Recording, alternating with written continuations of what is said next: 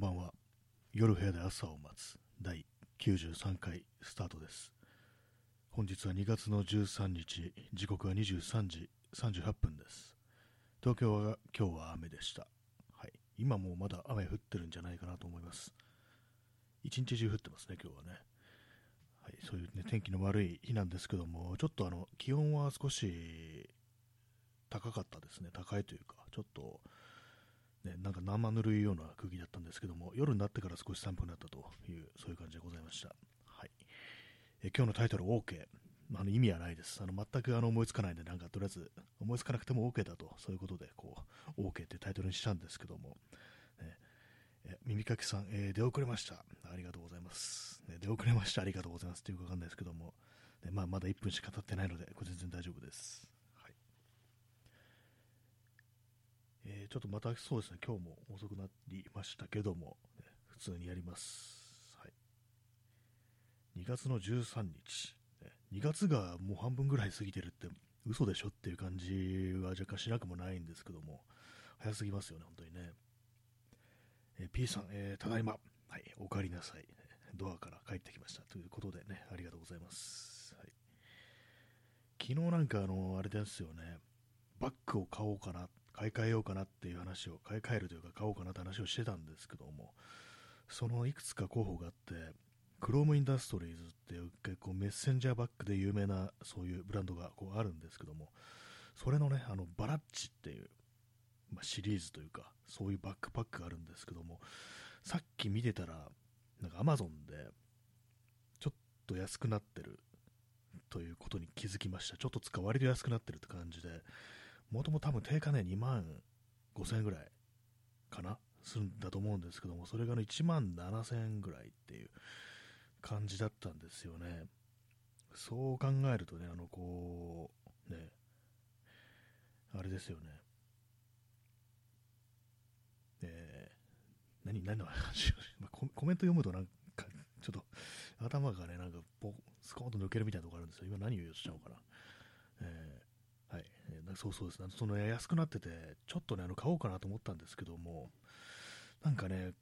うん、やっぱり、色がね、色がなんかオリーブって色、まあ、カーキみたいな色だったんですよね。まあ、それでね、ちょっと、私としては黒が希望だなと、買うにしてもっていうね、そういうふうに思ったんで、結局ね、ちょっと見送ってるという、そういう状態です。まあ、あの、気になるとかね、こう欲しい人とかいたら、あの、アマゾンでチェックしてみてください。ババラッチフレートってやつ。けどデカめのやつ、中くらいの大きさですね。それがあの1万7000円ぐらい、オリーブっていうね、色があります。あとあれですね、あの、バラチセッションっていう、これはあのスケートやる人、スケートボードですね。やる人にはいいと思うんですけども、その背中にね、あのスケートボードをこう取り付ける、そういうフラップみたいなのがあるんですよ。それがね、結構安かったと思います。1万2000円ぐらい。あれもなんか定価1万じゃないや、2万2000円ぐらいなんで、1万円ぐらい下がってるってことになるんで、まあ、あの、ちょっと、欲しいという人いたら買ったらいいんじゃないかなというふうに思いました。はい。ね、私は、ね、まだなんか決めかねてるところがありますね。別に買わなくていいんじゃないのってそういう気持ちもね、結構強まってきました。ね。はい。えー、ナイえー、P さん、ナインバレル記念日が昨日かと思った。思昨日かと思っていたら、もう随分経っていた。え、記念、ナインバレル記念日って、それあの、安倍晋三が殺された日が昨日かと思ってたっていうことですか？2月12日、えー、7月の8日ですよね、2022年の。またなんかあの、ちょっとあの 何かの齟齬があるような気がするんですけども、ナインバレル記念日っていうのはもしかしたら何か別な何か意味を、ね、あれ、まあ、あれですね、7月の8日ですよね、確かね、安倍晋三さんの命日はね、命日というかね、お亡くなりになったの確かそうだというふうに思います。ね、去年の、ね、4月の8日ってなると、あの、あれですよね、あの選挙前っていうね、投票日の前だったっていうね、私はそんなこう、ね、記憶がありますね。えー、P さん、時が経つのが早すぎる。えー、と、これはあの、なんですかね、あの、つまりちょっと全然またこれつかめてないんですけども、と、昨日かと思ったっていうのが、もしかしてあの、ボケだったらすいません、普通になんか、そんな、そんな、昨日じゃないよっていうね、ツッコミを待ってたとしたらすいません、あの、普通に今の7月4日ですなんて言っちゃいましたけども、ねまあ、でも時は経つ早いですよ、本当にね。7月の8日ですからね。まあ夏、ね、あれからなんだ、どんくらい経ってるんだろう。半年。この数字わかんないんですよね。えー、8、9、10、11、12、1、1月の8日で半年ですよね。本当に指折り重ねた本当わかんないんですよね。7ヶ月、7ヶ月は経ちましたね、本当にね。でもまだそんなもんかっていう感じもちょっとね、しますね。えー、川添眠るさん、えー、こんにちは。いただきましてありがとうございます。こんにちは。こんばんはっていうか、なんていうか、こう、でも犬のね、私犬が好きなんでね、こう、犬のイラストがついているギフトをもらえるのは非常に嬉しいです。ありがとうございます。まあそういう感じで今日は、ね、ツイートスペシャルという感じでお送りしてるんですけども、ね、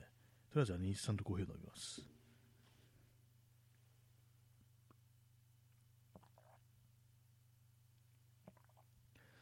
まあ、特に今日は話題がないんで、もうすでに今ので、ね、こう言い切った感じです。あのバッグが安かったという、ね、そういう話だけなんですけども、まあね、なんかいらないんですよね、よく考えるとね、別に今、普段ね、こう使ってるものでも、全然まあいけてるという感じなんで、そうなるとね、なんかこう、私なんかバッグとかね、そういうものに関しては、なんかちょっとむやみに盛り上がってしまうみたいなところあるんですよ。なんか妙に気分が上がるみたいな、新しいの買うときとか。で冷静に考えると、これそんな必要じゃないみたいなことっていうのは、まあ、買ってみてね、割と思うことってのはあるんですよね。となく今あるものでも十分だっていうのがね、こう思えるんですけども、まあね、たまにね、そういう感じでこう物を買うことによって気分を上げたくなるっていうことがたまにありますね。あんまそうね、こう、物欲とかない人間ではあるんですけども、ね。あ、ハートありがとうございます。まあね、ここまで7分15秒、ね、もうすでに何を言い、すべてのあれをね、こう、話題をこう言い尽くしてしまったようなこう気がするんですけども、まあ、今日雨が降ったという話からいきましょうか。まあ、雨降ったんですけども、あのー、あれですね、昨日とかね、結構、その、春っぽい空気っていうのを割と感じたんですけども、普通にあのスウェットの上にマウンテンパーカーとか着てたんですけども、暑くって、結局脱いでなんかスウェットだけっていうね、T シャツの上にスウェットみたいな感じで過ごしてたんですけども、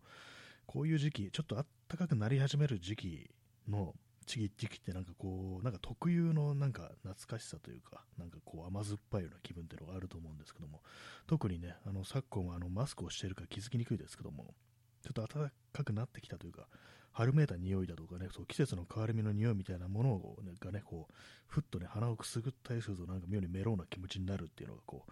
う、ね、あると思うんですけども、コーヒー飲みます。まあね、こう、何なんだろうと思いますね。でもね、冷静に考えると、そういうふうにね、なんか、妙にセンチメンタルな気分になりつつも、別に何かの思い出があるわけじゃないんですよね、春とかにね。まあ別に、あの、普通に何か、こう、ああいう思い出あったなとか、まあいろいろね、こう、生活が変わるなんてことは春、春先にはあったりしますけども、具体的になんかあの時ああいうことがあったああだこうだっていうのが、ね、ないのに、なんか妙に懐かしい気分になるっていうのはちょっと不思議な感じがすると、具体的な記憶を伴ってない、なんかこう、体がね、こう身体の方がなんかそういうね、こう、記憶みたいなものに結びついて、なんか妙にね、こと実際なんかありもしない記憶みたいなものが、こうね、自分をなんか妙にね、こう、メローな気分にさせるってことが、このね、こういう春先というか、なんというか、季節の変わり目みたいな時にはあるんですけども、何なんですかね、こう頭の中にしかない、もう空想の中にしかない、なんかその季節みたいなね、まあ、日本には四季があるなんて言いますけども、まあ、昨今四季ないですけどもね、そういうなんか本当にこう昔かつて四季があった頃の記憶みたいなものが体に染みついてるのかななんていう、そういうことはね、思ったりしますね。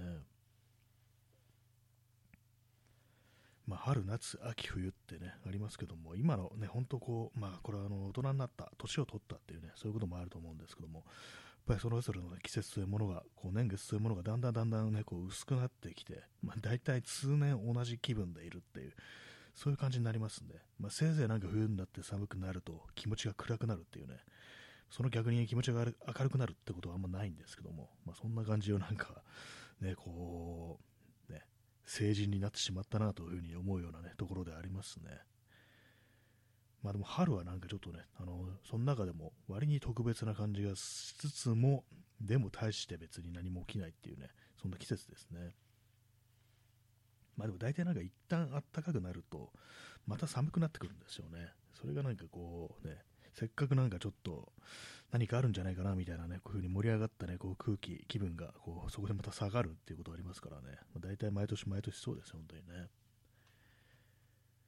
まあ、去年のね、こう2月ぐらい何をしていたか皆さんも覚えてますか？私はなんかね、結構ね、またダウナーな気分でしたね。去年はね、去年なんか本当にこう、一昨年か、一昨年の年末から、あのー、去年、去年ね、もうずっとあれでしたね、去年はずっとなんか灰色の1年っていうね、もうそういう感じで、本当になんか全然まあ面白いこともいいこともなかったっていうね、まあ、正直そんな感じの年だったんですけども、まあ今年はそういう、そうじゃなくなりたいよななんてことは思いつつね、こう日々、特に何も変わらずに過ごしているというようなそんな感じなんですけども、皆様いかがお過ごしでしょうか？えー、まあなんか、マスクを外してコロナが終わりみたいな空気になるのがもうそろそろなんじゃないかみたいな、ね、気がしてしまって少し怖くあるんですけども、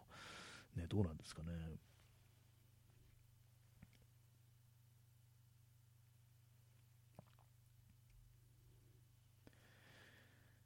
今なんかこういろいろね、こう口から出てくるまんまにこう喋りながらね、何かこうブツブツ言ってたんですけども、それ、そういうこと言いながらなんかこう話題がないかなということをね、こう同時に考えてたんですけども、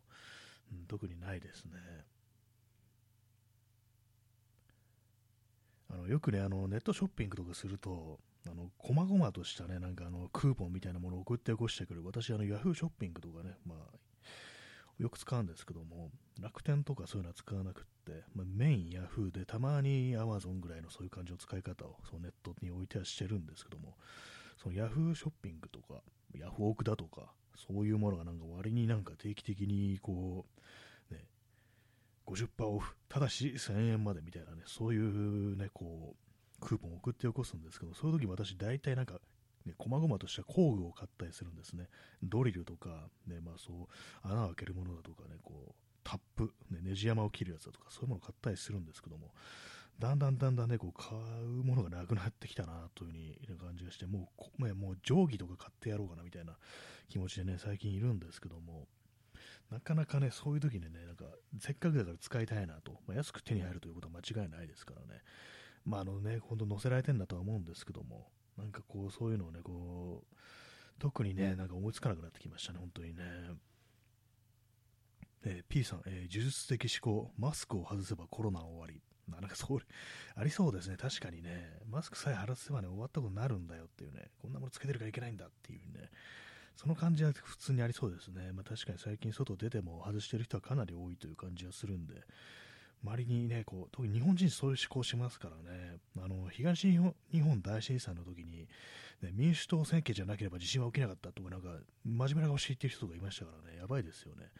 自民党が政権を取ってなかったからね、こうばね天罰が下ったみたいな、石原慎太郎みたいな、なんかね、こう、完全にいかれた発言をしてるなんかね、人がいたりして、それね、私は知り合いでいたんですけども、もなんだこいつって思ったんですけどもね、本当人間こうなるんだなって思いましたね、なんかね、結局のところ、なんか普段はね、なんかこう冷静に理性的に振る舞っているのでね、こうと言ってても、やっぱりね、もう基本の思考が保守的だとね、そういう風になるんだなということは思ったりして、ね、ななんなんだろうというふうに思いましたね。その感じがそのマスクを外せばコロナは終わりっていうね、そういうところにもつながってるっていうのはちょっと考えたりしますね。なんかこう、大体なんかあれなんですよね。なんかマスク外せこの野郎って言ってるのは大体あれですよね。この自分さえ良ければいいみたいな、今だけ金だけ自分だけ的ななんか思考の人がよくね、そういうこと言ってますからね。大体そんな感じですよね。そうじゃないって人いたらごめんなさいね。ま、ごめんなさいねとか言っても、ね、どうなんだって感じですけども、ね、私はまああのマスクはつける派なんですけども、まあでもね、本当なんかいろんな人いますからね、マスクつけない方がいいんじゃないかっていうね、まあそういうのとか、まあワクチン打たない方がいいんじゃないかとかそういうこと言ってる人も結構いますけども、基本的にあんまその辺私、あの、ま、前はちょっとね、うって思ったんですけども、まああの、スパーンとね、あの切断はしないというか、あんまりその壁は設けない感じで、まあ自分じゃ違うとは思うけれどもみたいなね、感じのぐらいにとどめているんですけども、まあね、そういう感じですよね。えー、耳かきさん、えー、ここ2年は、えー、ニュースのトピックを見るのがどんどんきついものになってるなという印象が、あと、ツイッターのトレンドの集約さ、あ、そうですね、本当にトピックは私あの表示させないようにしてるっていうか、あの設定をあの英語にして、で、なおかつその現在地をなんかアゼルバイジャンとかにしてるっていうね、結構いろんな手を使って、あとまあ、ブラウザの Chrome、Google Chrome の拡張機能とかでね、割とそういうのをオフにしたりだとか、こういろんなね、こう、ね、あれを方法を駆使してね、表示させないようにしてますね。もう結構めんどくさいんですけども、本当あれなんか見、見ないことによって自分を守らなければいけないなと思いますね。あれ直視してたら本当なんかあのクオリティオブライフがね、こう、どんどんどんどん下がっていくなというね、そういうことあるんで、そうですね、トレンドもね、本当集悪ですからね、本当にね、本当なんか、たまになんかの間違いとかでね、表示されちゃって、ね、気になるんだよ、それまたね、悩んで出てるとね、本当にこう、ね、割となんかね、こう友人とかとそういう話をしたりすると、一旦ね、一旦なんか設定変えて、こう、見えなくしちゃうんだけど、なんか、うん、解除して見ちゃったみたいなね、そういうこと言ってる友人とかいたりして、なんかわかるって感じなんですけども、私今のところその拡張機能だとか、その自分で手間をかけて表示させないというね、ことをやってからはなんとかこう、その、ね、見なくな、見なくて済むようになってますね。割とだんだんちょっとあの、この、この数ヶ月ぐらいで結構ね、あの訓練しました、あの見ないということを、ね、そういう見なくていいものは見ないというね、そういう訓練をしてるって、まあ、ある程度ちょっと身についてきたなという感じですね。これは確かあの村上春樹も同じようなこと言ってて、やっぱ自分の意思ってこう見ないっていう、まあ、村上春樹の場合は自分のね、こう、著作とかね、本とかについてのなんかこう批判みたいなものは見ないようにしてるって書いてて、それはあのやっぱ訓練次第で、自分のなんかね、こう、決断、ね、思い込み、思い込みじゃないや、ね、こう意思によって見ないというふうにすることができるので、見ない方がいいですってね、なんかそんなこと言ってましたね。えー、P さん、えー、鬼滅の刃コスプレで、鬼滅の刃とか言っちゃいましたね、今。鬼滅の刃コスプレで、チューチュー言ってる人も、半マスク。あ、なんかあれですよね、歌舞伎町のあれでなんか、ね、嫌がらせしてる人ですよね、なんか女性、なんか支援団体にね、何なんですかね、あれね、本当にね。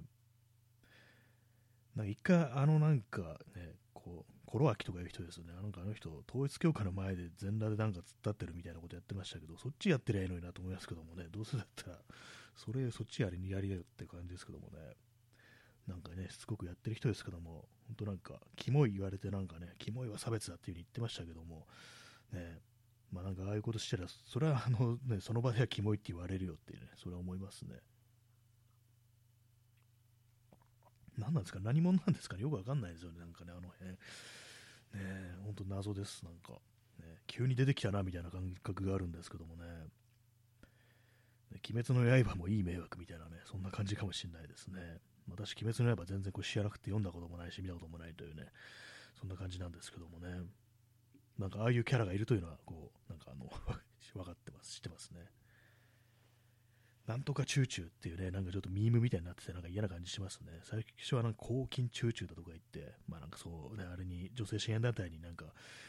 絡んでるっていうね、なんかそういうのありますけども、まあまあ、キモいよなっていうね、ことはね、思いますけどもね、本当にね。まあ、キモいという言葉はそんなにあの、ね、あれですけども、率先して使おうとは思わないですけども、まあ、ああいう場においてああいうことしてたら、まあ、それはキモいっていう言葉が出てくるよっていうことはね、思ったりしますね。えー、ストロムさん、えー、これは何と読むんでしょうか、えー、ご、ご、ご峠氏ですかね、これちょっと読めないんですけども、えー、極右排外主義者に好んで利用されていることに思うところあるのだろうか。すみません、またなんか私はこの読めてないっていう感じになってるんですけども、なんかそういうのがあるんですかね？こうあんま私、なんか最近あれなんですよ、全然ね、あのそっち系っつったらあれですけど、あんまね、ツイッターの話題みたいなものをね、こう、全然ね、なんかわかんなくって。あ、P さん、えー、鬼滅の刃の作者。あ、そういう名前なんですね。全然知りませんでした。もう、本当に最近のね、なんか漫画とかも一切わかんなくって、ね、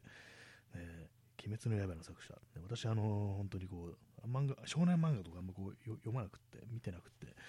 ね、これ名前がちょっとご峠で合ってるのかな。あそういう感じでその自分の,、ね、その漫画がなんかそう極愛外主義者に好んで利用されているっていう、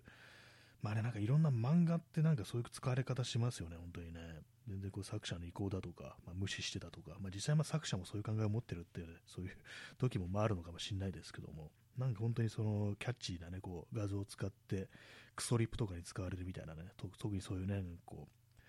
右翼みたいなね、こう連中がなんかそういうね、人に嫌がらせして喜んでるような人たちがなんかそういうふうにね、こう自分のキャラクターを使ってるということに対して、ね、どう思ってるんですかね。まあ、やっぱ漫画描くのに忙しいから、そういうのってわかんないですかね。忙しいですよね、基本的にね。週刊の漫画とか書いてるんだらね、こう、全然ね、こう、そんなネットの話題とかチェックするっていう余力もないのかもしれないですけども、えまあ、あるいはなんかこうね、こう、何も言わない黙ってた方がいいよって言われてるのかもしれないですけども、ね、それこそ、ね、こう編集部だとかにね、ね延長しました。まだね、20分ですけど、延長しました。昨日はあの30分じゃないか、でも昨日でも50分ぐらいやったんですよね。10分ぐらいだったらね、なんかこう、あれですよね、そのままやっちゃえばいいのかって言われもありましたけども、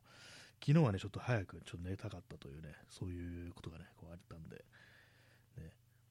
あ、の後あの中途覚醒してなかなか眠れなかったんですけども、ね、結局寝不足でした。なんか、えー、右かきさん、えー、ネトウヨアニメアイコン勝ち。なんか本当そうなんですよね。あれもなんか本当に不思議であり、あとなんかね、そう表現の自由とかいうことをなんか言いながら、なんか割とね、その反フェミニズムみたいなことを言ってる人たちもなんかアニメアイコンっていうね、印象があって、一応になんか、私が全然そういうもの詳しくないからっていうのがあるんですけども、なんか全然知らないキャラだなっていうのがね、結構ありますね。何なんだろう、このキャラかっていう、まあ、キャラはっていうふうに言ったら失礼ですけども、ね、なんか本当にね、こう、一様にそういう感じがするなと。私なんかね、ちょっとね、変な人間ですから、まあこれちょっとかなりね、言うべきではないことかもしれないですけども、こいつ男なのになんで、おっさんなのになんで女の子のアイコンにしてんだよっていうね、って言いましたけれども、私ね、人間なのに犬をアイコンにしてますからね、で、まあこの放送のね、このアイコンも、あの、自分がうろ覚えで描いたキティちゃんのね、こう、絵ですからね、そう考えると、私もどおかしいんですけど、まあ、人間なのに何動物の、ね、顔してんだよって感じになっちゃいますから、全然なんか自分にもね、こう、刺さってくるんですけども、なんかね、こう、どういう感じであれを使ってるのかななんてことをね、こう思ったりしますね、割と。ね、まあでもキャラクターがなんかそういなりきってんだったらまだわかるんですけども、なんかそうでもないっていうね。まあ、とはいっても私もあの犬になりきってるわけでもないんでね、全然人のこと言えないんですけども、ね、まあ、さっきから全部なんかあの自分に返ってきてる感じなんですけど、まあ、なんかちょっと変な感じがするっていうか、どういうね、感覚でなのかなみたいなことは割とこう思ったりしますね。えー、ストロムさん、一方で反フェミニズム的な漫画家は口が軽い。まあ、なんか結構いますよね、なんかね、そういうこと口にしてるっていうか、なんかね、あ、この人こういうこと言うんだみたいな、がっかりみたいなのがされてるっていう光景っていうのは割とツイッターじゃよく見るっていう感じで、ね、だから本当漫画好きならツイッター、作者のツイッター読まない方がいいよなんていうね、そういうこと言ってる人もいますよね。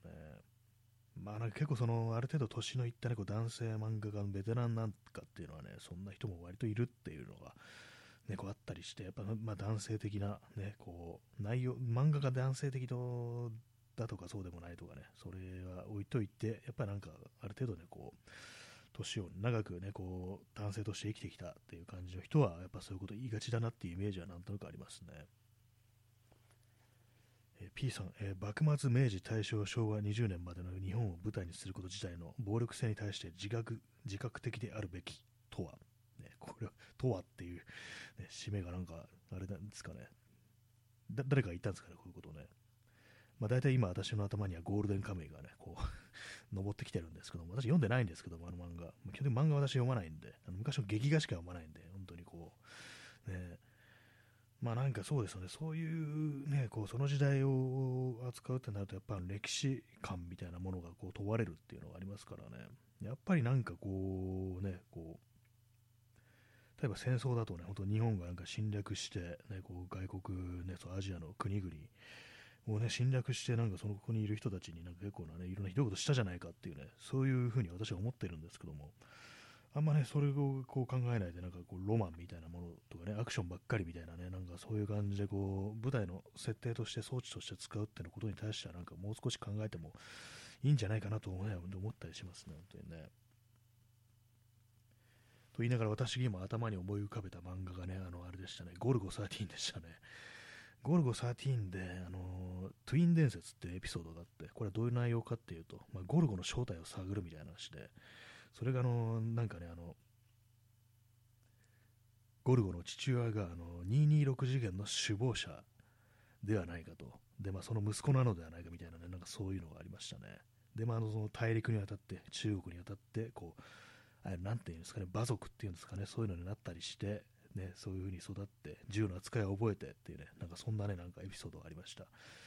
ね、結構そのゴルゴ13って、ゴルゴの出自を探るみたいなエピソードが割とあったりするんですけども、ね、あれは面白いですね、なんかね。あれは面白いって別に他のエピソードは面白くないと言ってるわけではないんですけども、なんか印象に残るものが多いですね。まあ、大体ね、あの探ろうとした、ね、やつが殺されるっていうね、ゴルゴに殺されるって感じで終わりますけどもね。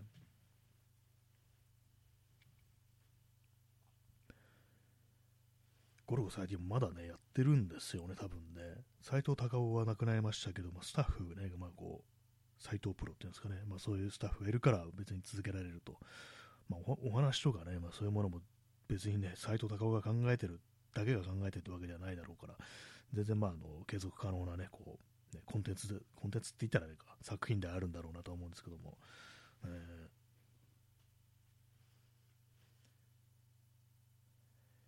時刻が0時4分ですね。日付変わりまして2月の14日になりました。雨の音がしてないですけども、雨が止んだんですかね。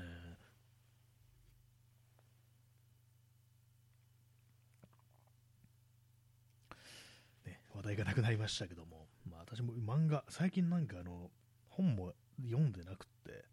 最近あれですね、精神的じゃないですね、精神的じゃないって変な言い方ですけども、あんまね、こう芸術的じゃない感じの暮らしになっちゃってるっていうか、あんまりね、そっちの方にこう目を向けてないというね、ことばかりで、実用的なものばかりに目を向けてるというね、ところなんですけども、なんかそういうのありますね、気分みたいなものが今これをやる気分みたいなそういうのがあったりして、なんか私のなんかちょっとモードがちょっと切り替わっちゃって、あんま本を読む感じじゃないんですよね。結構今なんかね、ちょっと積んでるやつもあるんでね、読みたい、読まなきゃなっていうふうに思ってるんですけども、なんかやっぱ自分の気持ちをそっちにスイッチしていくのってのが結構難しいですね。まあ、気持ちの切り替えって本当重要だなと思うんですけども、全然その手のなんかこうテクというか技術みたいなものがないゆえに、なんかこう大体ね、同じことしかできないみたいな風になっちゃいますね。なんかこの放送始めるときは割となんかこう切り替わるみたいなところあるんですけども、なんかね、他のもう少しね、こう、作業とかね、こう、頭使うこととかで、なんかこう切り替えるっていうのがなかなかうまくいかないですね。えー、P さん、えー、オタクの歴史とそのせ、えー、オタクの歴史とその政治性に対する目のそらし方、この10年でも悪い方向にしか行ってない。まあそうですね、なんか、ね、舞台とかそういうのはなんかこうね、戦中だとか戦前だとか、まあ、そういう歴史的なね、こう、ところをね、こう、舞台にしてるのに、その政治、そこがはらんでるなんか政治姿勢みたいなのについてはなんかこう、一切見ようとしないみたいなのって結構ありますよね、本当ね。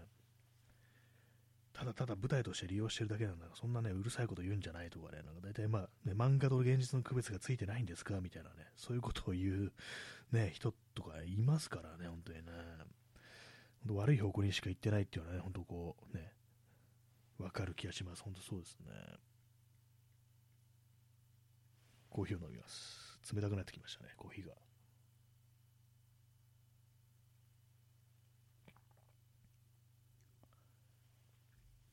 えー、コーヒーがちょっとこぼれました、ね。ハートありがとうございます。本当は毎日毎日コーヒー飲んでるからね、コーヒー飲んでも美味しくないんですよ、基本的に。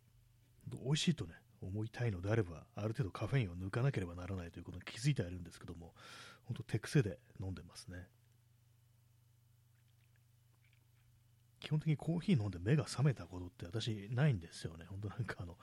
中毒というか、あのー、あれですよね、本当ね、薬物中毒みたいに全然効かなくなってるというね、まあ、そういう感じなんでね、あんまりその、飲む意味もそんなないんですけどもね。えー、P さん、えー、ルローニケンシンの清掃編が批判されたのは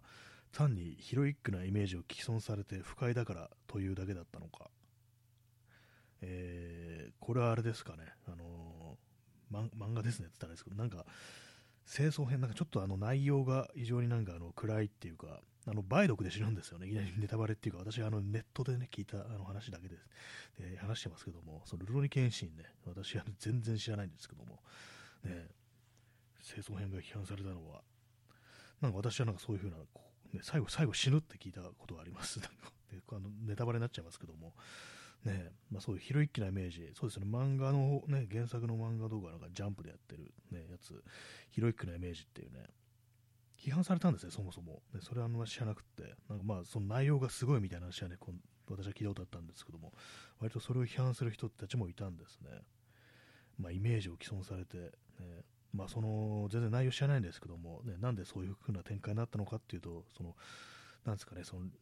割とリアルな感じというか、歴史とか、その政治とかそういうもの絡んで、リアル思考にしたゆえの死っていう感じだったんですかね。ね、なんかね、ルローニケンシン、私はこれ全然読んだことなく、ね、なんか映画化されてましたよね、確か、なんかあの、福山雅治でしたっけ。なんかちょっとね、主演じゃないか、主演じゃ登場人物の一人が、こう、ね、あれなんですよね、あの、福山雅治なんですけども、なんでそんなのを私が覚えてるかというと、私のですね、私のおばが、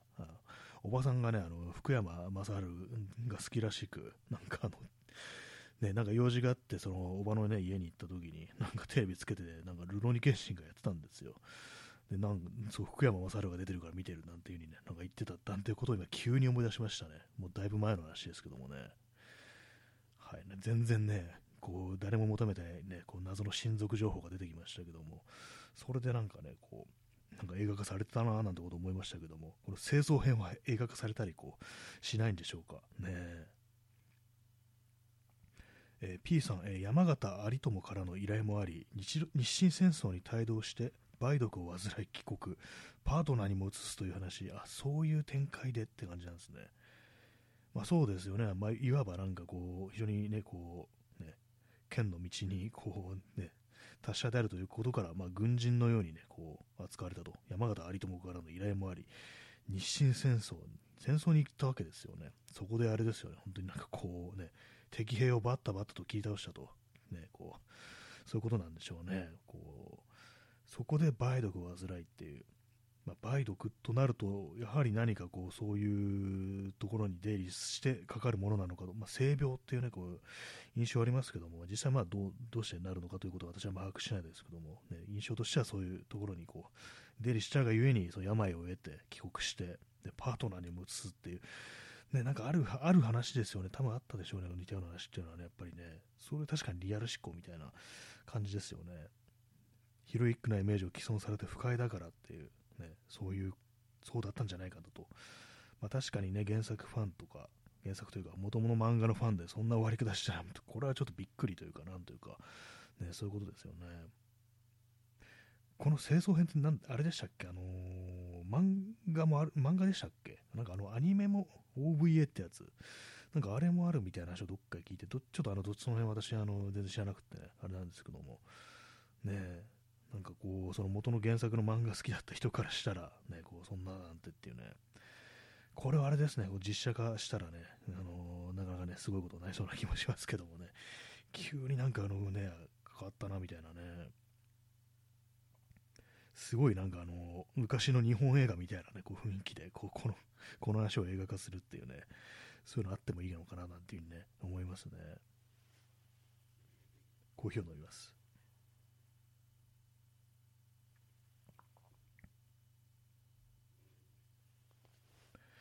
まあ、本当なんかあのー、歴史と、やっぱあの近代の歴史全然詳しくなくってね、その日清戦争とかなんか、もうなんかね、学校とかで習ったあれからなんか、割とだいぶ頭の中抜け落ちちゃってますね、本当にね。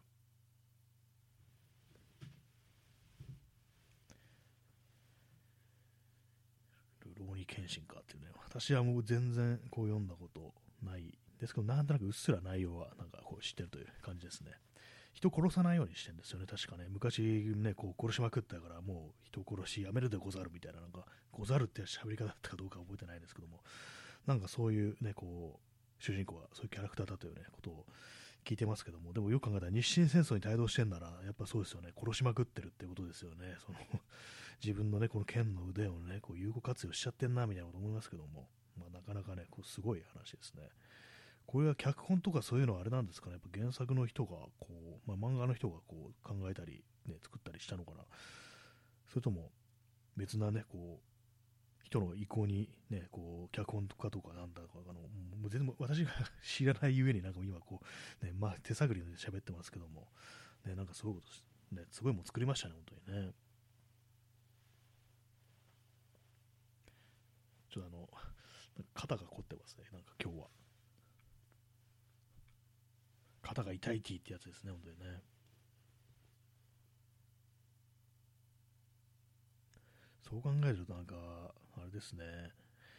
少年漫画的なやつって私なんか本当、あんま読んでないなっていう感じがしてきましたね。まあ有名なやつとかはこう結構ね、後から読む、それこそジョジョの奇妙な冒険とかね、あの辺もね、私はなんか全然こう後からっていう感じなんで、リアルタイムでは読んでなかったっていうね、そういう感じですね。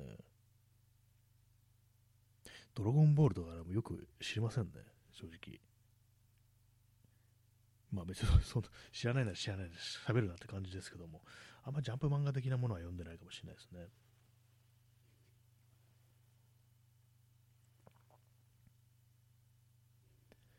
まあね、ねあそうですね、P さん、裸足の弦は少年ジャンプ。そうですね、私の読んでる少年漫画はあの裸足の弦ですね。一番読んだ少年漫画多分裸足の弦だと思いますね。それはあの10巻全部ね、あの所持してるんでね。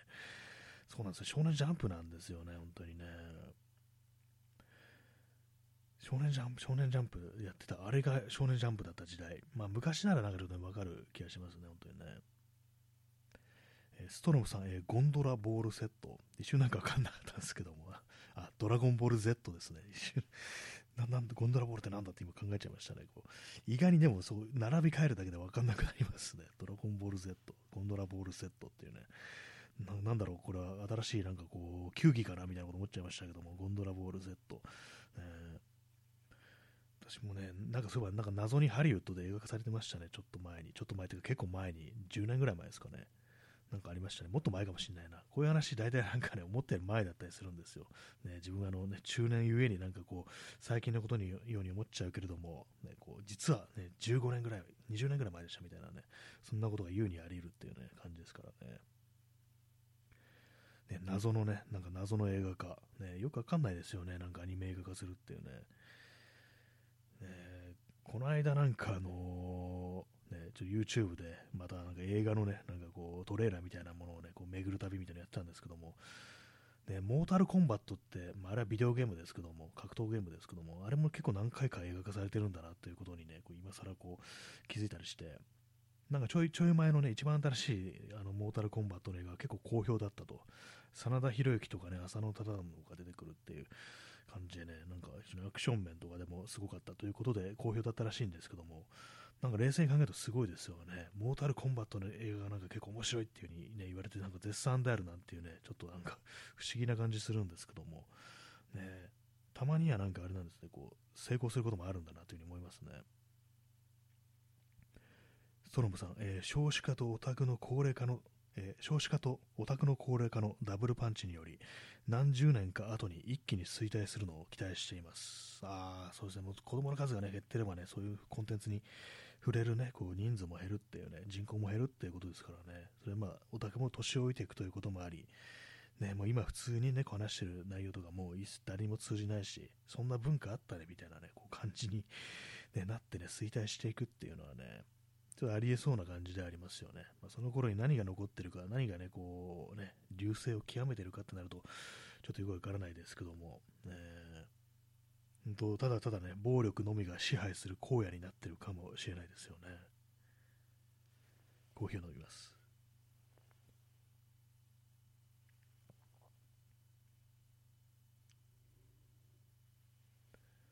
まあ今の中年世代っていうのはやっぱりなんかそういうものが当たり前にあるというか接してきたという世代であるんでねこう結構ね自分の知ってるものはみんな知ってるんだろうみたいな感覚で喋りがちなところありますからねそういうのがもうこれからはもう一切通じなくなっていくというそんな世の中が待ってるんじゃないかみたいなねことは思ったりしてオタク暗黒時代が始まるのではないかみたいなねなんかそういうふうに思ってたりする人もいるのかもしれないですね。まあ、私も今一言みたいになんか言いましたけども、まあなんかこうね、そういうようなコンテンツ、まあ漫画とかアニメは私なんかそんなにこうね、見ないですからね。えー、P さん、えー、オタク40近くなってもなお少年気分、過去、後輩感覚。ああ、やっぱそうなんですかね。40近くなってもなお少年気分っていうね。まあ、自分がなんかね、こう、少年気分じゃないかと問われると、どうなんだろうって気しますね。なんかこう、ねまあ、あの結構そのネット上だとね、いわゆるオタクと言われてる、ね、人たちがなんかこう割にね、なんかこうそういう暴れてるみたいな、それこそアンチフェミニズムみたいなね、なんかそういうこと言ったりだとか、非常になんかこう保守的なことをね、こう書いたりとかしててね、なんか結構ね、こう嫌だなみたいなことは思うんですけども、まあ、そういうのもものをなんか自分からね、スパッと切り離してこう見てられるかというと、そういうわけでもなく、まあ、自分もなんか全然ね、あの大人だっていう感じはこう、まあ、全然しないんでね、まあ、こういう時なんて反応したらいいかちょっと分かんなくなるんですけども、まあ、ただあれですよね、大人、大人とか子供以前の問題として非常になんか人としてやっていいこと悪いことっていうね、まずそういうことかなというようなことは私はなんかこう、思ってたりして、まあ、そういうのもあったりして、だからこそなんかね、こう、女性のね、こう人権をね、こう制限するようなことを言ったりだとか、ね、そういうものを、ね、否定するっていうのは、まあ、ただただこう間違ってるというね、まあ、そういうことは思ったりしますね。私なんかオタクに対する、なんか自分がなんかね、こう、まあ、実際ね、私の趣味的にはオタクだと思うんですけども、ね、自分がオタクだというね、認識が全くないんで、私、あの、だからなんかこう、あんまりね、その、内側からオタクというものを批判的に見るっていうのがなかったりして、結構、あの、なんかやっぱ外部化してるんですね。自分とオタク、俺オタクじゃねえしみたいな感覚ってちょっとあるんですよ、私正直。なんかね、少しあの距離取ってるみたいなのがあったりして、だからなんかあんまこう、その、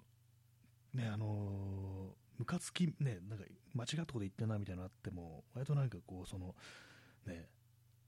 内部から見たムカつきというより、なんかやっぱ外から見た感じで、ちょっとあのね、あの壁一枚隔ててるみたいな感じで、ちょっとその辺の、ね、感覚が私がなんかあの遠くなっちゃってるっていうのがあると思うんですけども、それもあったりしてね、なんかこう、ね、こ当事者意識みたいなものがもうそれ持ててないんですよね。実際にはね、結構当事者に近いと思うんですけどもね。ストロムさん、えー、中年ジャンプ。あそうですね中、中年ジャンプでね、いいですね。壮年ジャンプとかいろんなこうバリエーションが出てきますけどもね。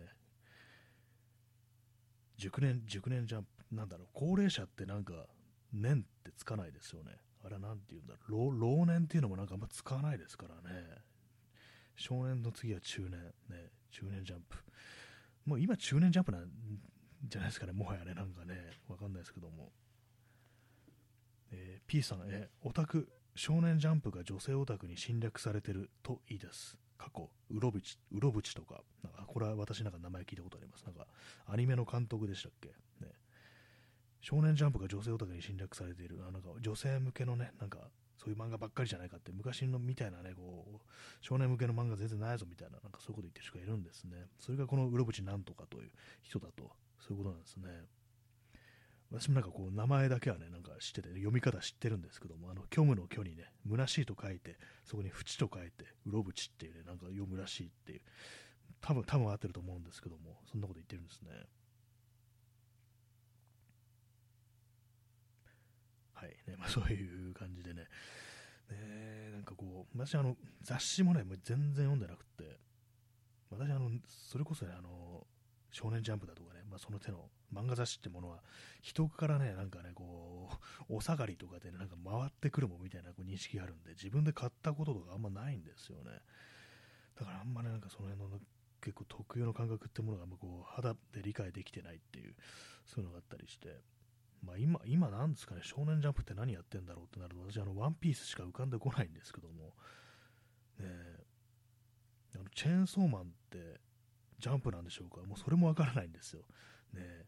あと、チェーンソーマンって伸ばさないで、チェーンソーマンらしいですけど、みんなチェーンソーマンって伸ばしてますよね。あの発音するときはね、どうなんだって感じしますけどもね。まあ、どっちでもいいのかもしれないですけども、まあ、チェーンソーマンがなんか、あのね、なんかもうすでに同じ名前の タイトルのなんか作品があったのかもしれないですけども、それでチェーンになったのかななんていうふうにね、こう、今ふと思ったりしましたけども、まあ読んでないんでよくわからないです。ね。私があの読む漫画はあの昔の劇画をネット上でタダで読んでるっていうね、まあ、たまにお金払って読む時もありますけども、Kindle とかでね、まあ、大体なんかそんな感じなんで、もう今、今何があるかっていうのほどわかんないです。あの、ツイッターに流れてくるね、あの、白っぽい漫画しかね、私はわからないですね、もはやね。今のリアルタイムの漫画はね。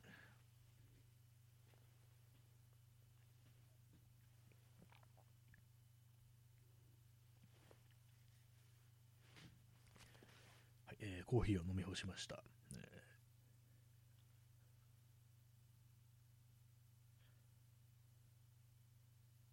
がね、アニメ見てないですね、本当にね。本当なんか漫画とかもね、あの私昔あの、ま、すごい漫画に詳しい友人がいて、でそのね、友人が、ね、人になんかね、その自分の好きなものを貸したりして読ませるの好きで、それで結構いろんなね、作品は読んだりはこうしたんですけども、自分でね、なんか、あ、これ読みたいみたいな感じのが、逆になんか私はあんまなかったっていうね、のがあったりして、でも習慣、漫画読むのってあんま習慣づいてないようなところっていうのはこうありますね。まあ、本も読まないんですけども、ね、そういう意味のコンテンツ摂取みたいなもの、紙のコンテンツ摂取みたいなものってあんましてなくって、ま、映画とかはね、まあ見てたりはしたんですけども、やっぱなんかそっちの方がなんかちょっと疎いようなっていうか、あんまこう、その身体感覚としてね、こう自分の中にインストールされてないなみたいな、そういう感じがありますね。えー、P さん、えー、テキサスチェーンソーマンま。なんか合わさってきましたね、なんかね。テキサスチェーンソー。あれも有,、ね、有名なホラー映画でしたけども、今わかんなくなってきました。テキサスチェン、テキサスチェーンソーっていう映画があったんでしたっけ？それともあの、資料の腹渡に出てくる、その、殺人鬼でしたっけ？なんか結構、なんかね、ごっちゃになってて、私、ホラー映画ね、あんま、その、クラシックホラー映画あんま見てないんでね、割とごっちゃになるんですけども、確かテキサスチェーンソー、資料の腹渡があのチェーンソーを持っててエプロンしてて、なんか人の皮で作ったマスクをしてるっていう、それで、それがあのテキサスチェーンソーなんですかね。まあでもこういう間違いよくありますよね。あのジェイソン、ジェイソンがね、13日の金曜日のジェイソンが、ね、チェーンソー持ってるとか、まあ、実際にはナタなのにね、こう、チェーンソー持ってないのにっていうね、そういうのありますからね。ストロムさん、え謎の腰振りダンスを披露するレザーフェイス。あ、そうな、レザーフェイスって名前でしたね。あれじゃあテキサスチェーンソーと違うのかな？なんかもう全然分かってないですけども、ね。なんかそのダダンスはね、なんか私なんか見たことありますね。多分 YouTube とかだと思うんですけども、ね、チェーンソーをね、構えて腰振りダンスってね、なんかそんなありましたね。まあ、チェーンソーも怖いですよね、あれね。ほんとこう、林業とかやってる人がなんか自分の足をね、なんかズバッとやっちゃうなんて話を聞いたりしますからね、本当にね。まあ、下の方に向けて使うことが多いから、ね、あの、あと木に弾かれて、で、それがなんかこう、自分のね、こう、体の方にやってきて、ズバッとやっちゃうなんていうね、すっごい怖い話ありますけどもね。えー、ストロムさん、え、たまにティンバースポーツの動画とか見ます。あ、ティンバースポーツってこれはあれですかね、あの、木を切り倒すの速度を競うみたいなそういうやつですかね。なんかありますよね、そういうのね、なんかね。あれもなんかね、本当チェーンソーとかじゃなくて、ね、斧で、斧で切り倒してやるみたいな、なんかそういうのとかあったりすると思うんですけども、なんかね、ああいうのっ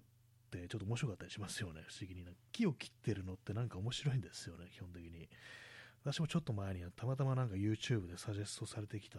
それこそね、斧とかで、こう、うまいことね、なんかその木を切っていくみたいなね、こう伐採していくみたいなこう映像、それはなんかあの、日本のね、日本のなんかこう、人のね、こう林業やってる人の動画だったんですけども、なんかああいうのね、気持ちいいですよね、本当にね。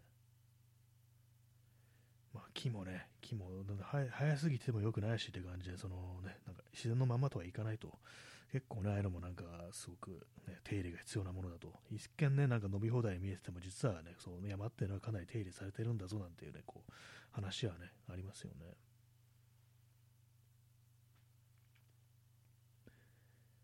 えー、時刻は0時27分ですね。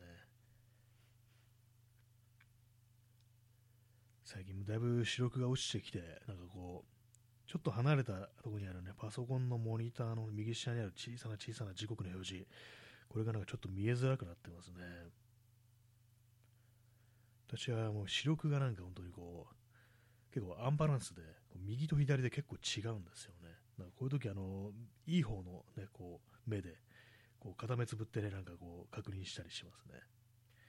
まあそんな話されてもって感じですけども、ね、やっぱりあの画面見てるってのはかなり、ね、目が疲れるっていうことで、私最近はなんかこう外歩いてる時とか、こう勤めてあの遠くを見るようにして、それでこう目をね、休ませようって、近くばっかり見てたら本当にこう、どんどんどんどん目が悪くなっ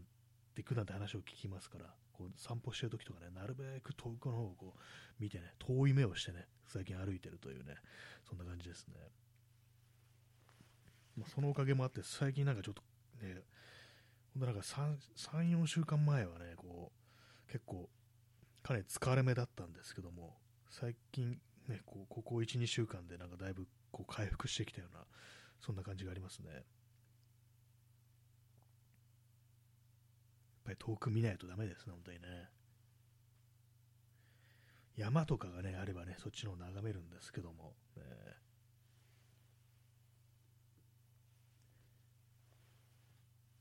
えー、インスタントコーヒーの最後の一滴を飲み干しました。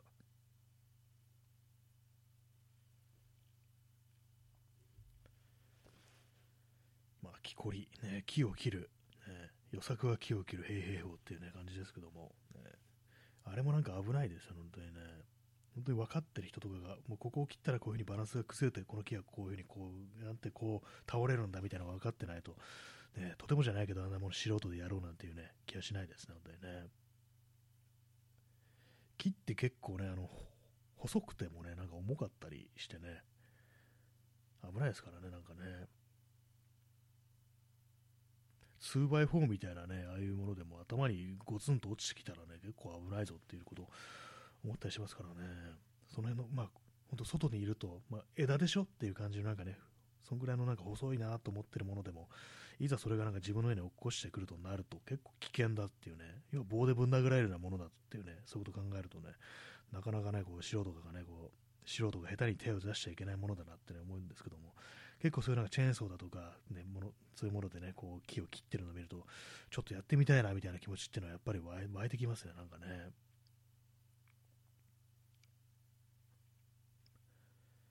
まあでもあれですね、こう、こういうね、話をすると思、思い出すのが、あれなんですよね、あの、東日本大震災の時あの、東北あの、津波がね、こう、押し寄せて、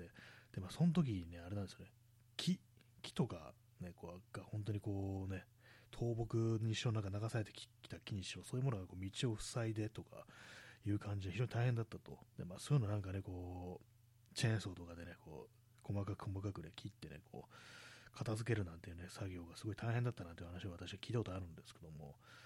私もね、その時、あの東北に行ったんですけども、ね、ちょっとした、なんかこう、物持ってったりとか、ね、そういうことをやったんですけども、あと片付けとかちょいやったみたいなことがあったんですけども、やっぱりなんか結構ね、その時、ね、川のそばとか、本当になんかこう、木がね、割とでっかいね、木がなんかこう、ゴロンと転がってたりして、それもあの焦げてるんですよ。まあ、要は燃えたってことですよね。燃やしたとかじゃなくて、おそらくなんかこう、津波っていうのはあの油とかもね、なんか車とかそういうものもね、そういうこと一色で流しますから、そういう過程でなんかこう火がつくこともあるという、ね、感じなんで、それでまあおそらくその木木もね、こう燃えたんじゃないかと思うんですけども、やっぱあの光景ちょっとね、たまに思い出したりしますね。まあすごかったなというね、感じでしたね。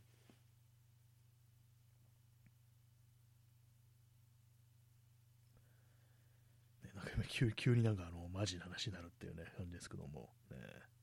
木を切る、ね、最近木切ってないです、木高いですね、なんかね、私はなんかね、あのー、今日ね、あのたまたま Google フォトのなんか過去のね、こうフォトロールを見てたんですけども、これ多分コロナ前のホームセンターで、なんかあのー、合板、板ですね、木の板ですね、を撮った写真があって、それ多分値段をね、こうメモるためになんか写真撮ったと思うんですけども、それがですね、あの、税込み1500円ぐらいなんですね。結構大きめの板が。1920×90 っていうなんか結構ね、まあ、定番の大きさの合板、ね、それなりに1.5センチぐらいの厚みがあるってわけですから、それでなんかね、こう、うまく裁断すればいろんな棚とか作れるぐらいの大きさのね、こう、合板が1500円ぐらいで、今あれですよね、多分2500円とか、いや、もっとしてるかな。3500円とかそんぐらいになってるかもしれないですね。なるほど、木の値段も上がったまま下がんないですね、本当にね。私がなんかちょっと、ね、若干なんか DIY からね、遠ざかったのって、それもこのあったりするんですよね。木高えなみたいなこと思ってるから、ちょっと下がる前待とうなんて思ってるうちに、すごいどんどんどんどん時間経っていってって感じなんですよね。まあなんかね、まあ、そういうこと考えると、もうこれからは木を使って、ね、工作する時代じゃないと思って、やっぱ 3D プリントなのかなみたいなことで、若干思わなくもないんですよね。で、なんか今日ちょっとなんかその 3D プリンターみたいなのを調べたら、なんか難しいですね。なんかいろんな材料とかあったりだとか、まあ、すごい安いものもあるんですけども、まあ、安くて安いやつで十分だよみたいな意見もあったりして、大きくなくていいんなら、安いやつでも全然使えるみたいな意見あったりするんですけども、結構ね、なんか専門用語というか、なんというか、その使う樹脂とかフィラメントとか、そういうものもなんかいろんな素材があるらしく、で、なんかこう、手出すにしてもちょっとなんか、勉強になるな、これはみたいなことを思いましたね。まあ、特に作りたいものないんですけども、それでね、まあ、もうこの間も話しましたけども、せいぜいね、なんかカメラ関係のなんかグッズというか、ちょっとね、あのこういうパーツあったら便利だなみたいな、そういうものぐらいしか作りたいものないんですけども、ね、なんか、できるようになったらいい,、ね、いいのかもしれないですね。知識さえとね、技術さえできればね。え P さん、ね、竹は安そう、かっこイメージ。あ、そうですね、竹ないって実際安かったと思います、本当。まあ、ただ、あれ、形が結構不揃いですからね、まあ、そういうのもありって加工っていうか、ね、本当なんかきちっとしたものを作るにはちょっとむずいみたいなことがあって、あんまそのね、こう、有効活用できてないのかなと思うんですけども、でもまあ、あのね、あれですね、香港とか、ね、足場とか組むのって竹で組んでたような気がするんで、ああいう感じでうまくね、なんかその材料の特性みたいなのを生かしたら、なんかいろんなものが作れるのかなみたいなことは思いますけども、まあ、まずね、私がね、竹で作るといえば、竹槍を思い出してしまいますね。本当に玉砕だみたいな感じになりますけども、ね、日本、旧日本軍のせいでね、竹に悪いイメージがついちゃうじゃないかっていうね、そんなのもありますね。あとあれですかね、ご飯炊く、なんかあの、飯盒みたいな感じで、竹でご飯炊くってのありますよね。まあ、実際なんかあれど、どういう感じでなんかね、味になるというか、ね、炊きやすいのかなのかわかんないですけども、ね、日本古来のアウトドア的なね、こう感じですよね。なんかね、いろいろ使えるはずだけど、なんかパッと思い浮かばないですね、本当にね。まあ、竹を使った工作は私はしたことはないですね。まあ、ホームセンター行くとね、なんか一応なんか竹っぽいなんか感じのものとか出たりして、まあでもなんか結構ね、ああいう形のものは、まあ装飾に使うのかなみたいな、そういう感じでね、構造を作るっていうのにはあんま向いてないのかもしれないですけども、でもまあ、安くてね、まあ、すぐ伸びるっていうのがありますからね、人類は、ね、もう少し竹と仲良くした方がいいのかななんていうね、思いますね。まあ、竹ね、あんま増えても、あの、あれなんかね、本当にこう、駆除というか、ね、